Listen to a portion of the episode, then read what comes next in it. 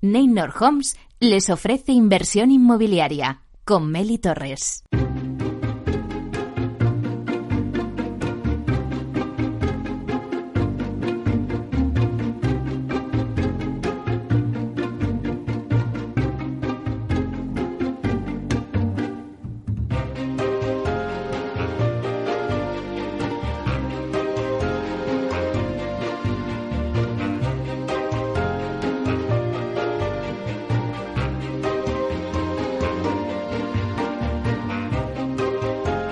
Inversión inmobiliaria con Meli Torres. Hola, ¿qué tal? Muy buenos días y bienvenidos a Inversión Inmobiliaria. ¿Quiere invertir en el sector inmobiliario y sacar la mejor rentabilidad a sus propiedades? Entonces no puede perderse este programa porque nuestro objetivo es mantenerle informado de todo lo que ocurre en el sector inmobiliario. Tratamos de dar voz al sector a través de los micrófonos de Capital Radio. Y si está pensando en invertir en el sector, aquí le vamos a dar todas las claves para que realice la mejor operación. Por ello les invitamos a que se queden con nosotros y conozcan los temas que vamos a tratar hoy en el programa y que podrán escuchar también en los podcasts en nuestra página web capitalradio.es.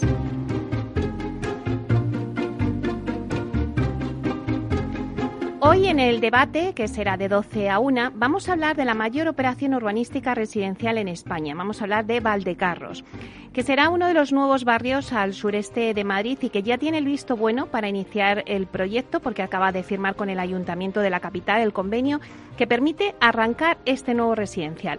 El desarrollo prevé construir 51.656 viviendas en dos décadas, lo que supone un volumen cinco veces mayor que la operación Chamartín, Madrid Nuevo Norte. Y bueno, para hablar de todo este gran proyecto vamos a contar con Mariano Fuentes, que es concejal de urbanismo del Ayuntamiento de Madrid, con Cristina Reñones, que es responsable del desarrollo de suelo y gestión técnica en Sareb, con Luis Roca de Togores, que es presidente de la Junta de Compensación de Valdecarros, con Sigfrido Herráez, que es decano del Colegio Oficial de Arquitectos de Madrid. Con todos ellos vamos a hablar de este gran proyecto de Valdecarros que ha arrancado en breve. Como todos los jueves, también vamos a repasar la actualidad de la semana inmobiliaria con el portal inmobiliario Idealista y TINSA nos dará el dato inmobiliario del día. El análisis de mercado nos viene de la mano de Alquiler Seguro, donde vamos a analizar eh, ¿Cómo le ha ido el primer semestre a la SOCIMI de alquiler seguro que es Kit Procuo? Y Jesús Martí, responsable de grandes cuentas de Invermás, sociedad gestora a cargo de la gestión de Kit Procuo, de eh, alquiler seguro, la SOCIMI, nos contará la evolución de estos seis primeros meses. Luego a las 11 la entrevista de la semana se la vamos a dedicar a Maite Rodríguez, que es directora del Departamento Jurídico de Subastas de Procuradores. Y vamos a analizar un poco cómo ha ido el tema de las subastas judiciales en este año 2020 y 2021. Luego continuamos con la Wikicasa de Vía Célere y os traemos también el término los metros útiles de una vivienda. es bastante interesante esta terminología porque siempre hablamos de metros construidos y metros útiles en una vivienda. Pues hoy os vamos a explicar la diferencia. En la vía sostenible con Vía Ágora os vamos a hablar de uno de los mayores retos que tiene el sector inmobiliario ahora mismo y es solucionar el acceso a los jóvenes a la vivienda. Solo un dato, apenas uno de cada diez jóvenes puede comprar o alquilar una vivienda solo. Bueno, pues vamos a hablar de todo ello con Patricia Hernández, que es directora general de Vía Ágora. Por último, nos adentramos en el mundo Proctec con las últimas novedades de Urbanitae, con su puesta de largo de un nuevo sistema de financiación prefunding. Nos lo contará Diego Bestar, consejero delegado de Urbanitae. Así que, como ven, un programa muy variado que no se pueden perder. Así que ya comenzamos.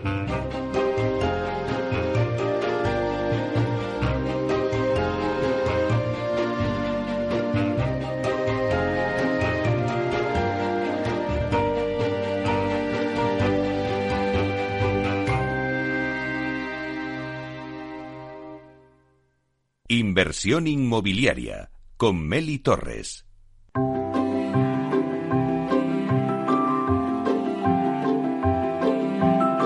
Idealista te ofrece la noticia de la semana.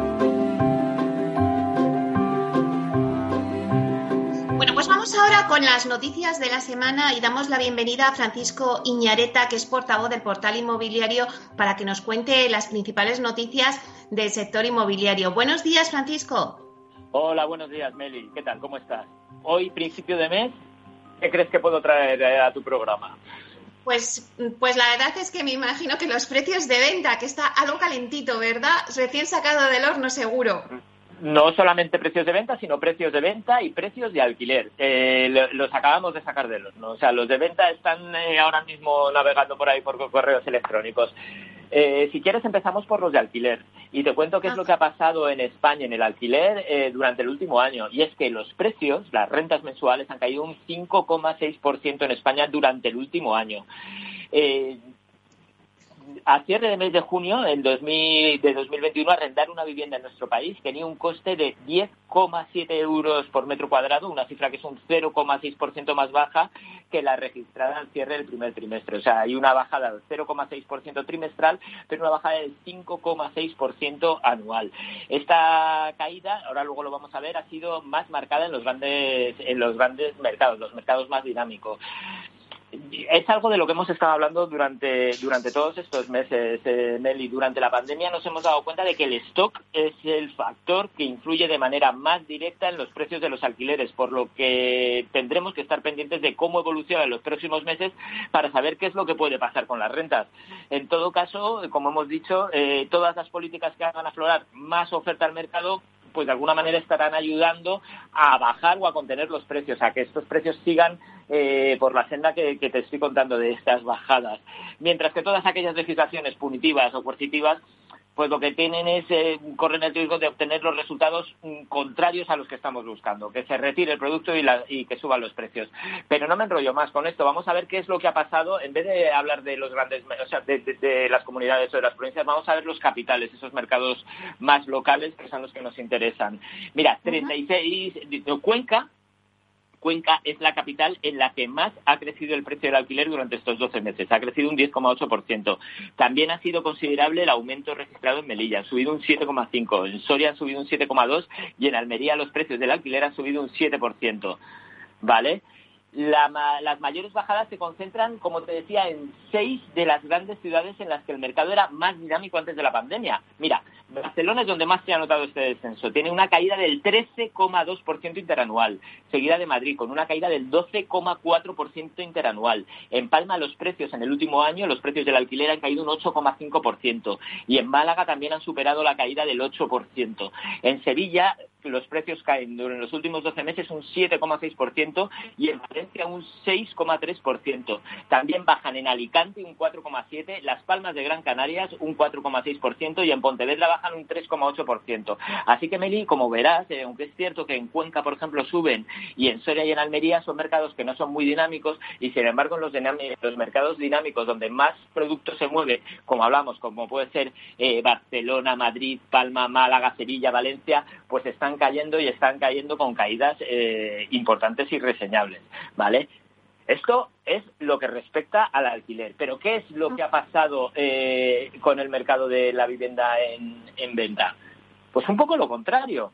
El precio de la vivienda en venta ha subido un 10% en el último año. También tiene trampa, ha subido un 10% a nivel general, pero cae en los grandes mercados. Vale, vamos a ir directamente a las capitales, que son esos mercados, como decíamos antes, más locales que más nos pueden interesar. Mira, 18 capitales han registrado caídas de precio en los últimos 12 meses. Entre ellas, pues como te decía, los grandes mercados del país. La mayor caída, bueno, empezamos por Ceuta, que no es el de los grandes mercados, pero ha sido la que ha sufrido mayor caída, un 8,5%. Soria también ha caído un 5,8%, Sevilla baja un 5,6%, Alicante un 5,1% y Barcelona baja un 4,2%. Los precios de la vivienda en venta en el último año. Entre las grandes ciudades, tras Sevilla y Barcelona, pues mira, Bilbao registra la mayor caída, un 1,8%. En Valencia los precios bajan un 0,6%. En Málaga un 0,2% y en Madrid un 0,8%. Y ya para terminar, para terminar estas noticias de qué es lo que ha pasado con el precio de venta y precio del alquiler, vamos a ver, eh, vamos a hacer ese ranking que solemos hacer siempre, eh, Meli, de cuáles son las capitales más eh, exclusivas y cuáles son las más accesibles. Pues mira, si estamos hablando de venta, San Sebastián es la capital española más cara, 4.858 euros por cada metro cuadrado, seguida de Barcelona, que no llega a los 4.000 por poquito, 3.988 euros por metro cuadrado. Madrid se queda en tercera posición con 3.000 757 euros por cada metro cuadrado. Y en la parte opuesta de la tabla, Meli, encontraríamos a Lleida, la capital más económica, con un precio de 1.055 euros por cada metro cuadrado. Bueno, pues la verdad es que, eh, Fran, empezamos el mes de julio, como decías tú antes, eh, con estas cifras. Por una parte, el alquiler eh, baja un poquito. el stock, nos decías, es, que es el factor que más influye en la renta de los alquileres. Y luego, por otro lado, el precio de la, de la vivienda en venta pues ha subido. Así que nos quedamos con estos datos. Muchísimas gracias por hacernos esta radiografía, Francisco. Hasta la semana que viene, Meli. Hasta pronto.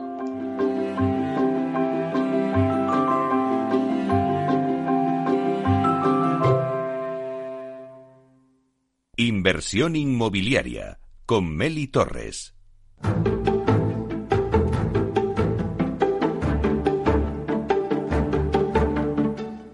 El dato del día con Tinsa.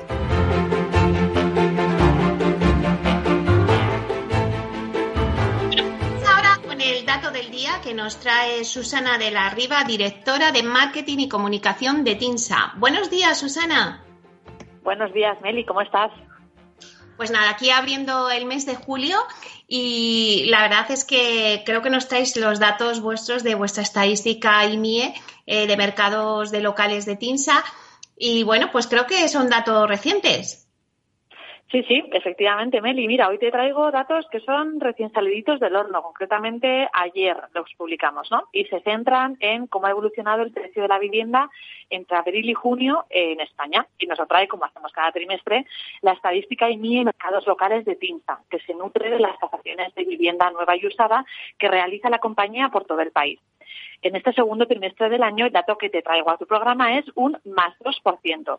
Ese es el aumento del precio medio en España en el segundo trimestre respecto al mismo periodo de, de 2020, que se corresponde, como todos sabemos, con los meses en que conocimos de primera mano el confinamiento. Este dato confirma una situación de recuperación generalizada y progresiva de valores tras las caídas moderadas registradas el año pasado. La movilización de la demanda de reposición y de la demanda solvente ha evolucionado bien al margen de otros indicadores económicos. Se consolida, por tanto, una tendencia de alza contenida en un escenario optimista pero prudente porque no podemos perder de vista que siguen existiendo muchas incertidumbres que pueden condicionar la evolución en los próximos meses. Las últimas estadísticas mensuales de PINSA ya nos habían ido destacando un dinamismo más acentuado en los mercados insulares. Y en este IMI, en mercados locales eh, del trimestre, encontramos a Canarias y Baleares entre las regiones que muestran un mayor crecimiento de precios en tasa interanual, con aumentos superiores al 5% y al 8% respectivamente, junto con otras regiones como País Vasco y Galicia una amplia mayoría de las 13 comunidades, una, amplia mayoría de 13 comunidades autónomas, además de la ciudad autónoma de Melilla, muestran en este IMIE precios de vivienda nueva y usada superiores a los del segundo trimestre de 2020. Todavía por, todavía por debajo de los niveles de un año antes estaría Navarra, con un descenso interanual superior al 5%, La Rioja, con un 4%, o ya más estabilizada Aragón, donde la caída interanual está en el 0,6%. Solo en 10 capitales de provincia el valor medio de la vivienda es inferior al que tenía en el segundo trimestre de 2020. Lideran las caídas interanuales ese trimestre la ciudad de Valencia, un 9%, y Pamplona, un 8,8%, seguidas de Cáceres, Lugo y Huesca, que han disminuido el valor medio en el último año en torno a un 3%. Teniendo en cuenta que la pandemia provocó un cierto ajuste de precios a la baja, que especialmente en los primeros momentos fue bastante moderado, se entiende que en un contexto ya más normalizado como el actual y con una recuperación progresiva de la actividad, la comparación de precios con esos primeros momentos del shock refleje crecimientos importantes, que superan incluso el 10% en algunos casos. Se trata sobre todo de mercados pequeños, de escaso movimiento y más expuestos a vaivenes porcentualmente llamativos, como son las ciudades de Coruña, Cuenca, Zamora o Ávila, por poner algunos ejemplos. ¿Y qué pasa con las dos grandes ciudades, Madrid y Barcelona? Se mostraron estabilizadas en términos de precios en el segundo trimestre, con crecimientos inferiores al 1% respecto al trimestre anterior. Si miramos el balance anual, se observa una tendencia moderada al alza con crecimientos del 2,9% en el caso de Barcelona y del 2,5% en Madrid. Como te digo, si lo comparamos con el segundo trimestre de 2020. La tendencia al alza experimentada en los últimos meses por el producto de obra nueva para un público solvente ha contribuido a, a ver crecimientos superiores al 5% en ciudades como Málaga, Bilbao, Sevilla o Palma. Resultado de toda esta heterogeneidad que te comento es esa media del 2% en España del dato de hoy, que indica lo que crecieron los precios en tasa interanual según las viviendas tasadas por PINSA en este segundo trimestre del año. El aumento de la confianza y el interés inversor por la vivienda en un escenario de bajos tipos de interés hacen prever un impulso del mercado residencial.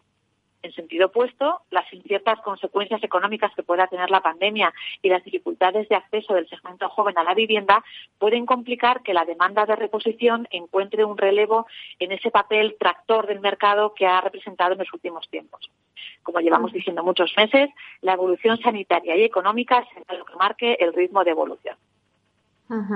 Claro que sí, pero bueno, a día de hoy que empezamos eh, el mes de julio y que acabamos de cerrar el primer semestre del año, pues este dato ya indica cosas positivas, ¿no? Que, bueno, pues que la vivienda, el precio de venta de la vivienda sea creciendo de media en España un 2%, pues quiere decir que el, que el sector inmobiliario pues va en alza a pesar de, de la situación de la crisis sanitaria que hemos tenido. Así que es un buen dato. Bueno, pues muchísimas gracias, Susana, por traernos este dato y te deseamos un buen día. Igualmente a vosotros, hablamos la semana que viene. Un abrazo, Meli. Hasta pronto.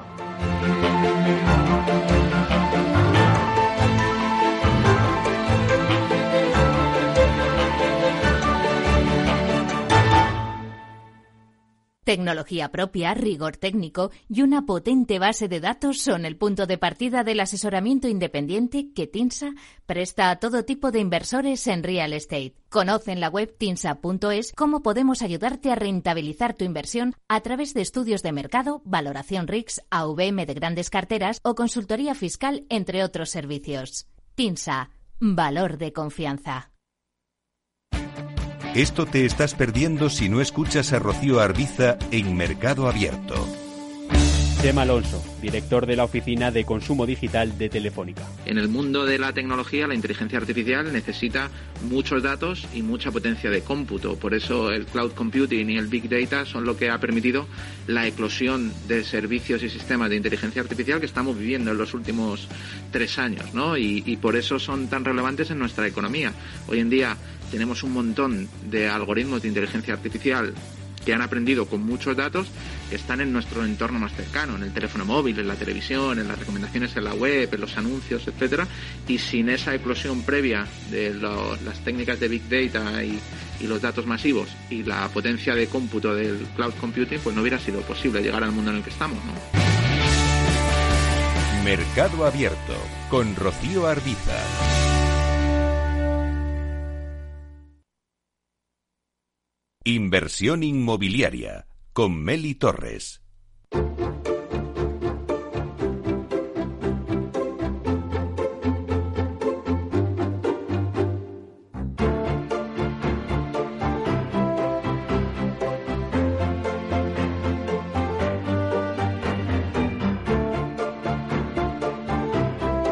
Alquiler Seguro, el alquiler rentable, nos trae el análisis del mercado.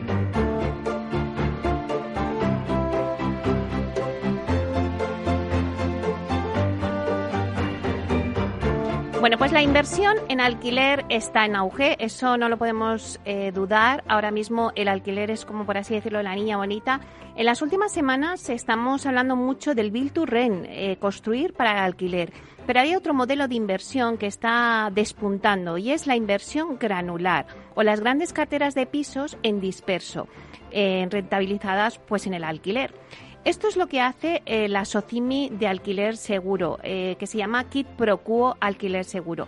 Fue la primera Socimi cotizada en el BMW, en el BME, perdón, eh, anteriormente conocido como BAM, el mercado alternativo bursátil. Está especializada, como he dicho, en el alquiler en disperso y bueno, la semana pasada comunicaron al mercado información sobre sus últimas operaciones de activos.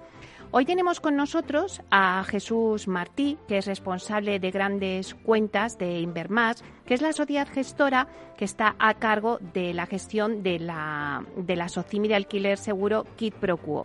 Nos va a contar un poco cómo ha sido eh, la evolución de la, de la SOCIMI durante 2020 y 2021, estos primeros seis meses. Nos vamos a centrar sobre todo en estos primeros seis meses del año 2021 para ver un poco las rentabilidades de, de la SOCIMI. No sé si le tenemos ya al teléfono. Eh, no sé, me están haciendo señas de que todavía no le tenemos con nosotros. Ahora, ahora sí que le tenemos. Buenos días, Jesús. Hola, Amelie, buenos días, ¿qué tal? Bueno, pues estaba haciendo un poquito la introducción de que era Kit Pro Quo y bueno, pues me gustaría que mm, ahora mismo acabáis de ampliar la cartera de la Socimi. Cuéntanos, Jesús, cómo habéis cerrado el primer semestre del año. Pues mira, hemos cerrado con 170 viviendas en disperso a nivel nacional y bueno, es un número ya que nosotros consideramos bastante importante y relevante para, para tomar un volumen considerable y empezar a dar una rentabilidad real a nuestros inversores, por supuesto. ¿Cómo se localizan eh, los activos para ampliar la cartera? ¿Dónde estáis poniendo el foco?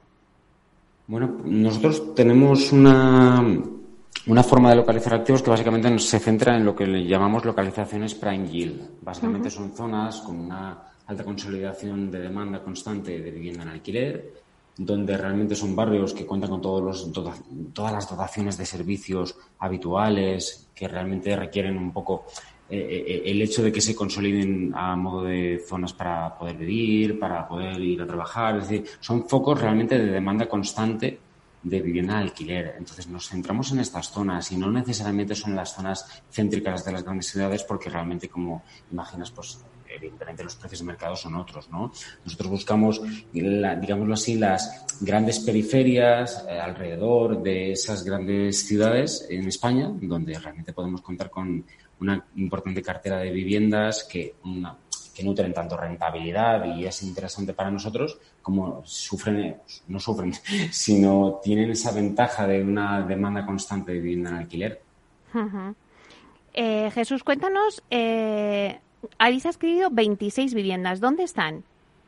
Sí, pues mira, tenemos, em, hemos adquirido em, estos 26 inmuebles durante estos seis primeros meses del año alrededor de eh, Getafe, Fuenlabrada, Torrejón. También hemos invertido en Murcia por primera vez, hemos invertido también en Sevilla por primera vez. Y bueno, son ubicaciones donde realmente el alquiler seguro eh, está ya muy eh, consolidado durante muchos años pero realmente con la Socimi de alquiler seguro realmente no habíamos entrado aún.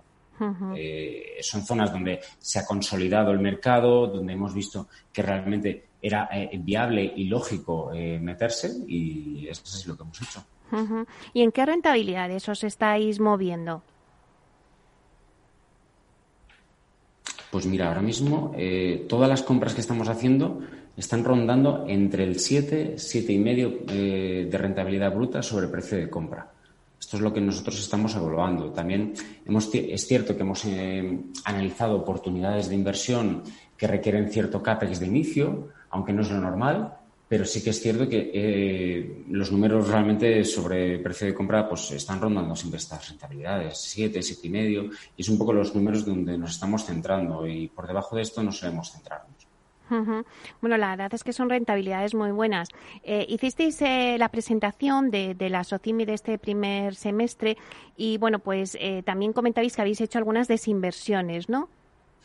Así es. Hemos vendido durante este primer semestre cuatro inmuebles que ha supuesto realmente unas plusvalías promedio en torno a 30.000 euros por unidad y la verdad es que, bueno, constata un poco el modelo de negocio, es decir, de cómo conseguimos las oportunidades de inversión en las que nos focalizamos cuando se ejecutaron en su momento, ¿vale? Porque, como sabéis, el régimen de Socimi requiere de tres años como mínimo y, por supuesto, que es nuestro, nuestra intención destinar al alquiler estos activos y a partir de esos tres años nosotros podemos centrarnos para poder vender estos activos en el caso de que lo creamos conveniente un poco por las plusvalías estimadas, ¿no? Pero claro, todo el recorrido de tanto de esas rentas durante tres años como la plusvalía tácita o estimada que nosotros vamos a considerar al cabo de esos tres, cuatro ejercicios que podemos eh, tener con ellas, pues es todo el recorrido que se lleva la compañía. Claro, ahora que me hablas de esos dos recorridos durante esos tres años, como sociedad gestora, Jesús, ¿acompañáis a los activos en todo su ciclo de vida? Cuéntanos un poquito cómo funciona.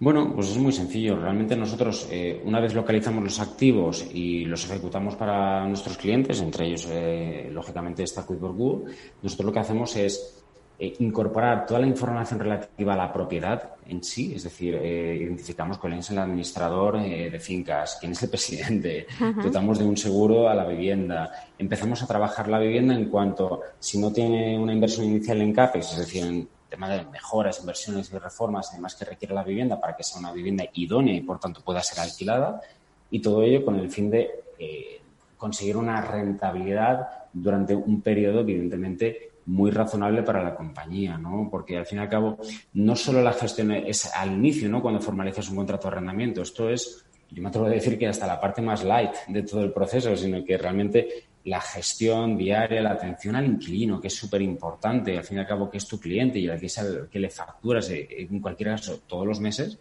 pues es lo que realmente tiene sentido al cabo de X años decir, oye, esta es la rentabilidad real de un activo, estas son las atenciones que tengo que dar no solo a mi cliente inquilino, sino realmente a la comunidad de propietarios, a terceros, a proveedores, a ciertas reparaciones o a ciertas inversiones que dan de mayor rentabilidad del activo a largo plazo. Oye Jesús, eh, bueno, hemos dicho que habéis eh, invertido y habéis cogido 26 viviendas, habéis adquirido, habéis invertido 2,1 millones de euros en este primer semestre del ejercicio, habéis pasado una cartera de 148 unidades a 170 unidades, pero ¿cómo va a ser el siguiente semestre del año? Avánzanos un poquito qué previsiones tenéis. Bueno, en realidad eh, nuestras previsiones son las de seguir creciendo. No tenemos realmente eh, nada como tal por escrito. Es decir, nosotros siempre vamos viendo en función de las disponibilidades tanto de capital, en función de posibles eh, ampliaciones de capital de la propia compañía o de nuevas opciones de financiación y de apalancamiento financiero sobre las cuales podemos incorporar nuevos activos. ¿no? Nosotros lo que queremos es velar por el mayor, la mayor optimización de esa inversión del capital disponible, ¿vale? Y en función de esto, pues vamos incorporando activos. Nosotros la mayoría de los activos los nutrimos realmente de la base un poco de clientes de alquiler seguro que en realidad son los que pretenden vender a pesar de estar alquilados. Entonces nosotros localizamos estos activos aquí. Y luego por otro lado pues también estamos analizando también desde hace un tiempo también carteras que llamamos o denominamos inorgánicas que son aquellas que realmente proceden de entidades financieras que dotamos, reposicionamos en cuanto le dotamos un valor nuevo por eh, una mayor inversión en cuanto a lo que es reforma y lo que es viabilidad para que tenga una idoneidad de esa vivienda y pueda ser alquilada. Y evidentemente todo con números muy, muy, muy precisos y todo muy medido desde un inicio. Y claro, todo esto al fin y al cabo es lo que nos dota de una cartera dispersa, que realmente estás diluyendo el riesgo de la misma y evidentemente pues aprovechando cada una de las oportunidades en cada una de las ciudades, provincias eh, y me atrevo a decir edificios, claro.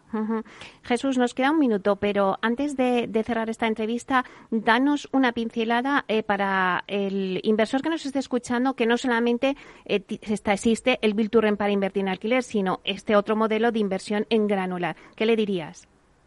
Bueno, pues eh, un poco lo que alguna vez ya he comentado, ¿no? Que, la inversión granular tiene la gran ventaja de precisamente diluir el riesgo en cuanto a eh, la dispersión de la cartera. Eh, te ofrece la posibilidad de no invertir en un único edificio que está ahí justo, está en una ubicación concreta y dependes de que todo lo que haya a su alrededor y la gestión y el mercado de junto a ese edificio pues no, varíe, por lo menos a la baja, ¿no? Es decir, todos esperamos que todas nuestras inversiones vayan correctamente.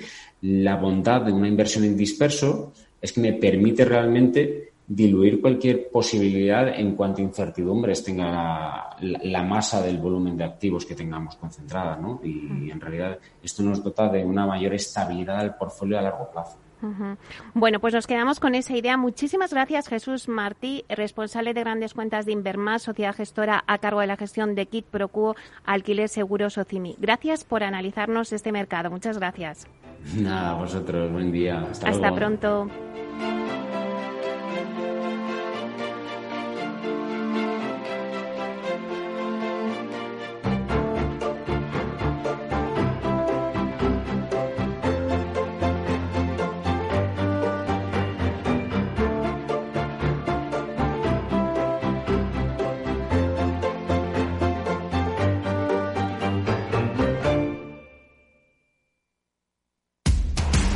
Información, análisis, previsiones, recomendaciones, todo lo que necesitas saber para tomar tus decisiones de inversión en Mercado Abierto, de 4 a 7 de la tarde con Rocío Arbiza, Capital Radio.